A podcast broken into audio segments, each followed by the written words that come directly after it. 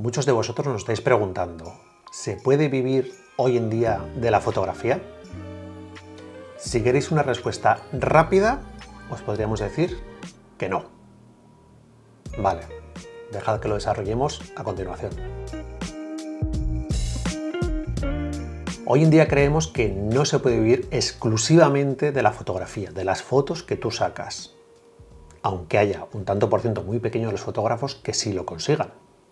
Os vamos a explicar desde nuestro punto de vista el por qué no se puede, pero también os vamos a dar cinco soluciones al final del vídeo de cómo conseguirlo.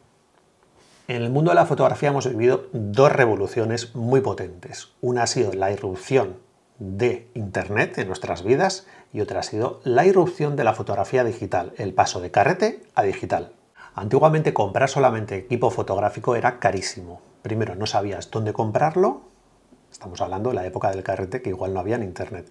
Estamos hablando de comprarlo, no sabías dónde comprarlo. Yo, por ejemplo, para que os hagáis una idea, tenía que coger el coche y hacerme dos horas, ir hasta Bilbao para comprar cámaras y comprar objetivos. Hoy en día, a golpe de clic, lo haces.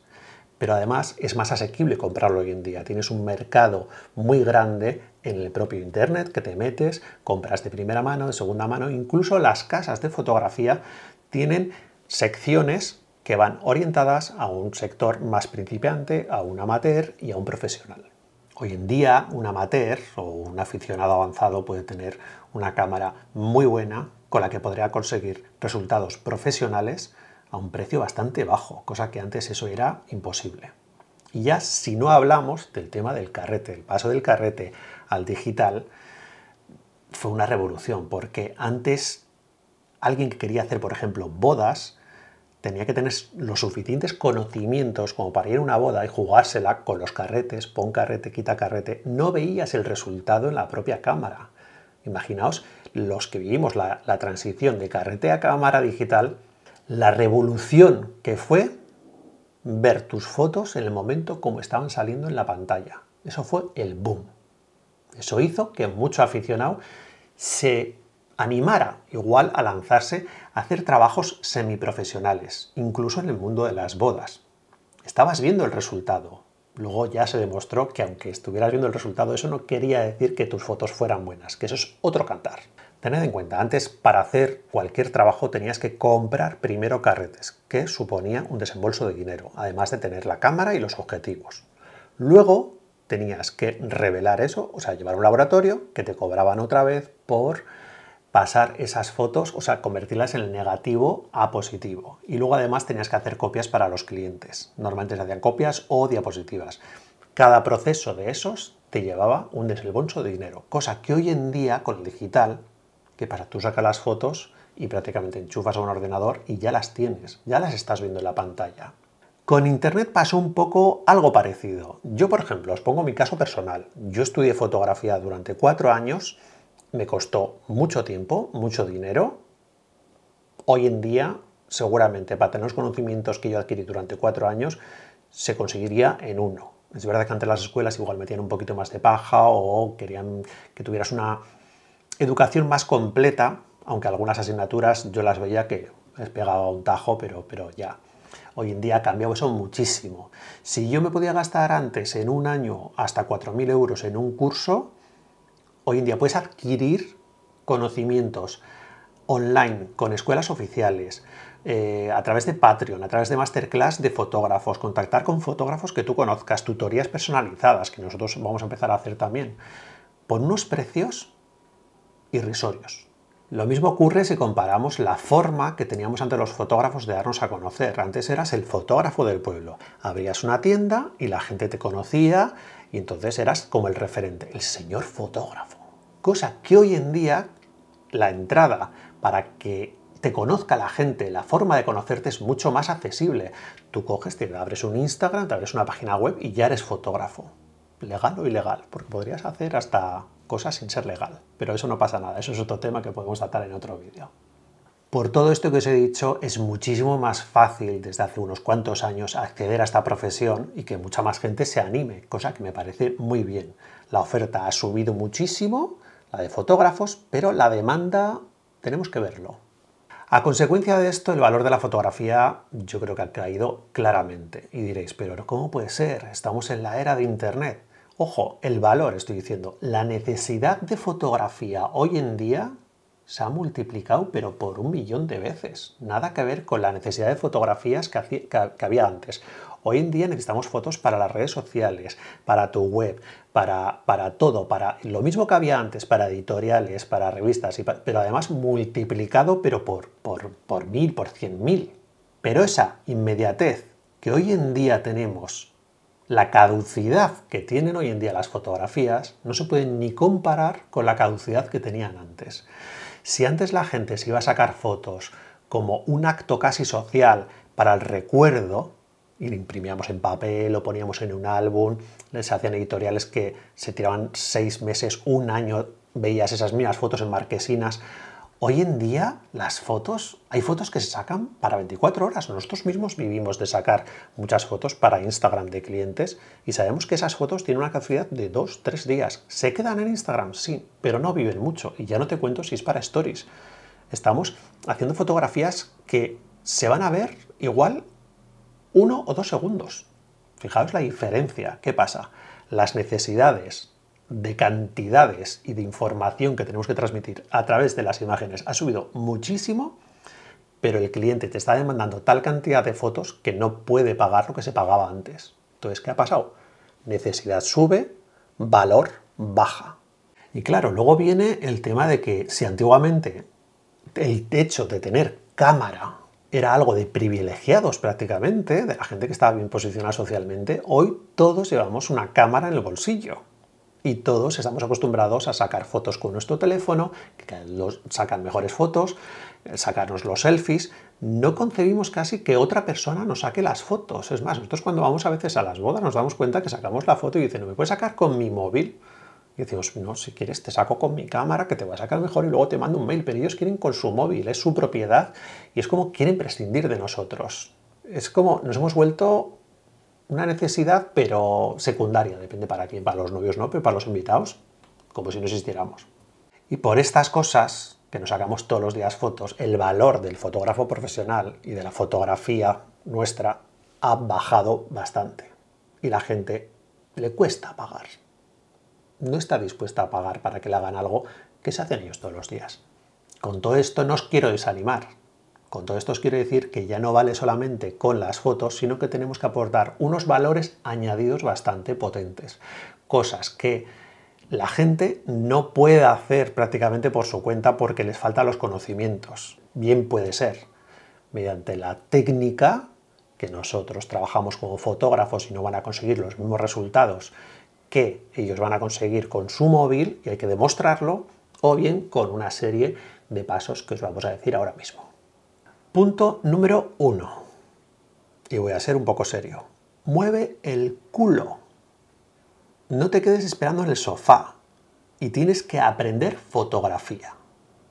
Hay casos que he visto durante los últimos años que la gente me ha dicho, no, quiero diversificar, como hacéis vosotros, quiero eh, conseguir tener otro tipo de clientes, de repente se hacen un cursito de doméstica sobre, por ejemplo, digo doméstica como puede decir cualquier otra cosa, ¿eh? no me meto con doméstica, sobre cómo hacer botellas, sobre cómo hacer fotos de niños.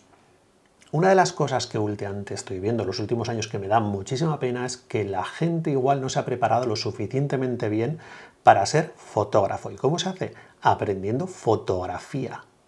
No aprendiendo a sacar botellas, aprendiendo a sacar niños, que al final veo que la gente lo que quiere son recetas de cómo sacar, para sacar esto, ¿qué necesito? Digo, ¿qué necesitas? Conocimientos de fotografía y tú mismo hacer tus recetas. La diferencia entre un chef, un cocinero de verdad, y otra persona que podemos nosotros en casa cocinando es que nosotros hacemos recetas que hemos visto de otros. Un chef no te hace la receta, te crea la receta, que es algo totalmente diferente. Y si tú le pides que te haga otra cosa, te la va a hacer sin ningún problema y te vas a chupar los dedos. Pues eso tenemos que aprender nosotros. Tener una buena base. ¿Que luego puedes aprender esa receta especializarte o hacer cursos? Por supuesto, pero no empieces la casa por el tejado.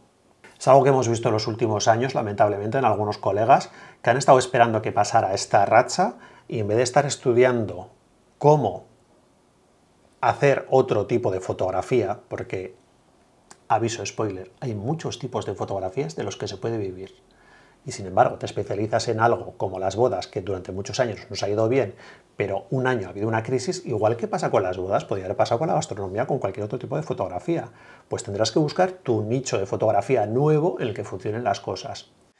La importancia de los conocimientos, de adquirirlos, bien sea a través de una escuela, online, a través de Patreon, de lo que te os dé la gana. Tienes que acumularlos de una forma como sea, la importancia de esos conocimientos es que os va a dar la base suficiente para que si os piden hacer un tipo de fotografía, otro tipo de fotografía, otro tipo de fotografía, la hagáis. Que hay algunas que son muy especializadas y tendréis que hacer un curso para pulirlo, sí.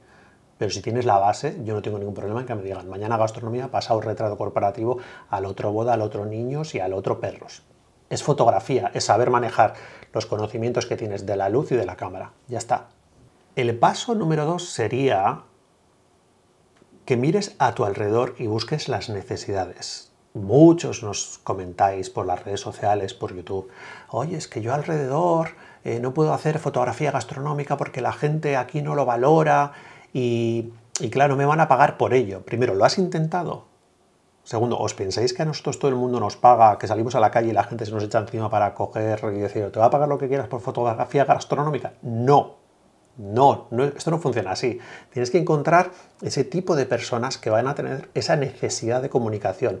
Lo mismo que en fotografía de bodas puede ser en fotografía de zapatos, de botellas, que estás en La Rioja, estás rodeado totalmente de bodegas y hay una necesidad imperiosa de sacar esas fotos, pero igual no tienes que limitarte solamente a fotos de botellas, sino que además les haces un reportaje de la vendimia, de arquitectura, que las bodegas hoy en día son alucinantes y están hechas todas por unos arquitectos súper reconocidos, y les vas diciendo poco a poco cosas que van necesitando y dices, oye, pues mira qué buena idea, igual hasta consigues una mensualidad como fotógrafo oficial de una, dos, tres, cuatro bodegas. ¿Por qué no? Igual que hacemos nosotros con los restaurantes. Tienes que adaptarte a tu medio, pero nosotros no te vamos a decir a qué te tienes que dedicar. El paso número tres creo que es de los más importantes y sería deciros que no penséis en sesiones individuales, porque vais a tener que crear muchos esfuerzos a nivel de comunicación. Si un día vais a un restaurante y sacáis unas fotos y ya está, y se acabó el cliente, y luego vais otro día a una zapatería y sacáis fotos y ya está, se acabó, vuestros inputs son muy pequeños. Lo que tenéis que hacer es intentar cubrir más necesidades con un mismo cliente. Si encontráis un cliente, por ejemplo, como un restaurante que tiene necesidades de fotos, además podéis trabajar si vosotros no sabéis llevar las redes sociales, como nosotros que nos hemos especializado mucho en los últimos años, si no sabéis hacerlo, lo que a hacer es trabajar con, codo a codo con community managers o contactar con gente que haga webs o vosotros mismos dentro de vuestro equipo, si no sabéis hacer webs, aprender a hacer webs o integrar a un diseñador web, empezar a hacer unas colaboraciones conjuntas. Resumiendo, los clientes necesitan contratarte para cubrir necesidades de comunicación y a veces ni siquiera ellos saben qué necesidades son. Tú las tienes que detectar incluso antes que ellos. Te pidan cuáles son. Ellos no suelen saber. Y por ello tienes que ofrecer un producto un poquito más global, incluso productos cerrados. Saber captar sus necesidades y adelantarte a ellos. El punto número 4 es, cuidado con Netflix, no te quedes en tu sofá. Hay mucha gente que vemos que sube unas cuantas fotos a una red social como Instagram, crea su web, más o menos resultona, que está muy bien, de cualquier temática, me da igual. ¿Y qué hace? Me echo las manos a la barriga y me tumbo al sofá a ver si hay gente que me llama. Y luego nos dicen, es que no tenemos suerte porque la gente no nos llama. Pero ¿de verdad os creéis que en el siglo XXI, por subir simplemente una web cuatro fotos bonitas a Instagram, la gente os va a llamar? El esfuerzo que hay que hacer hoy en día para competir en el mercado que estamos que está colapsado de fotógrafos. Y dentro de los fotógrafos habrá gente que sea pececitos pequeñitos, que se pueden ser los que están empezando, y tiburones gordos, que son los que llevan muchos años. Y ya ni te, ni te cuento si hablamos de las agencias de publicidad que están por encima de todos, que nos comen a... Entonces te tienes que hacer ver, tienes que relacionarte con gente, tienes que ir a actos, tienes que ponerte en contacto literalmente, ofrecerte a través de las páginas web, a través de los correos o personalmente si hace falta en los restaurantes, en las industrias, en lo que tengas tú alrededor. Lo que no puede ser es pasivo. O eres proactivo o dedícate a otra cosa. O puedes también siempre contratar a alguien que te haga de relaciones públicas. y colaborar. Siempre es mejor echarte un socio que sea un crack en relaciones públicas a echarte un socio que también sea